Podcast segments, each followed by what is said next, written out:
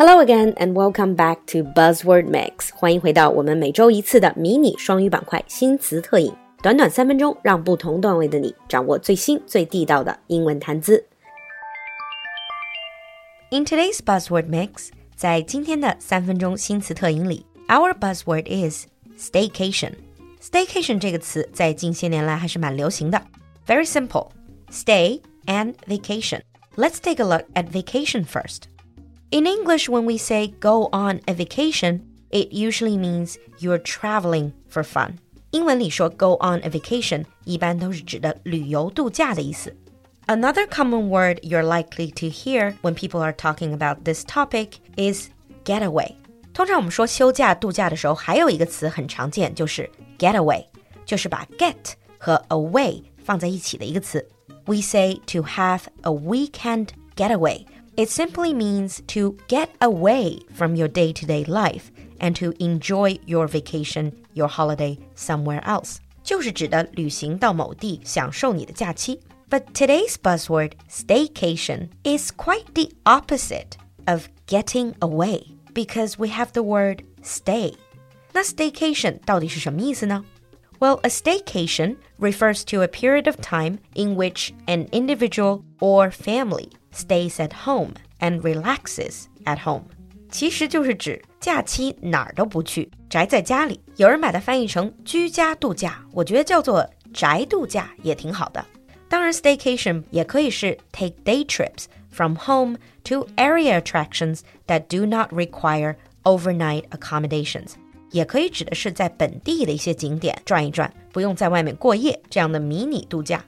In the UK, it can also be a holiday spent in their home country rather than abroad.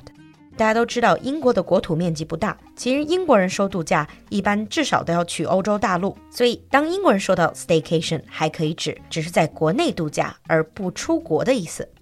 Some of you might ask, where did this word come from?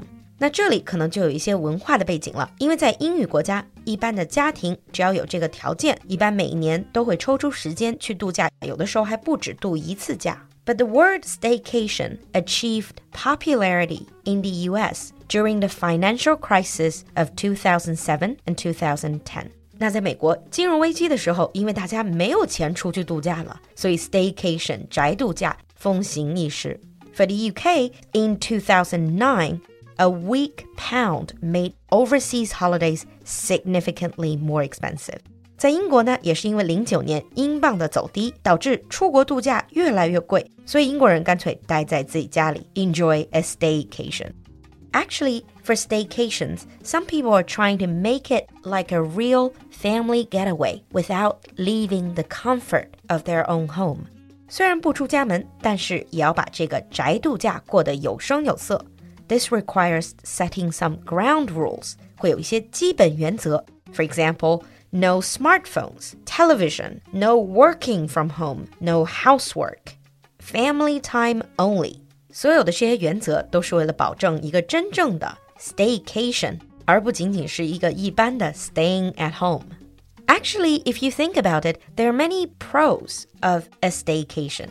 宅度假呢有很多优点。For example, keep the cost to a minimum. 最大限度的省钱，because you don't need any lodging or traveling cost，因为不需要住宿和车马费。You can avoid the stress of jet lag, packing, long drives, or waits at airports。没有什么倒时差、打包行李、长时间开车或者等飞机这些麻烦。You can bring economic benefit to local businesses，为本地商业做贡献。比如说点个豪华外卖什么的。 You can reduce the carbon emissions associated with travel，还可以减少旅途中的碳排放。It sounds almost ideal. So now let's look at some sample sentences. 接下来我们来看看例句吧。